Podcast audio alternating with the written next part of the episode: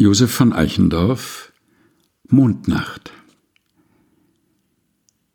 Es war, als hätte der Himmel die Erde still geküsst, dass sie im Blütenschimmer von ihm nun träumen müsst. Die Luft ging durch die Felder, die Ähren wogten sacht, es rauschten leis die Wälder, so sternklar war die Nacht meine Seele spannte weit ihre Flügel aus, flog durch die stillen Lande, als flöge sie nach Haus.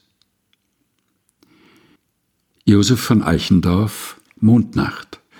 gelesen von Helga Heinold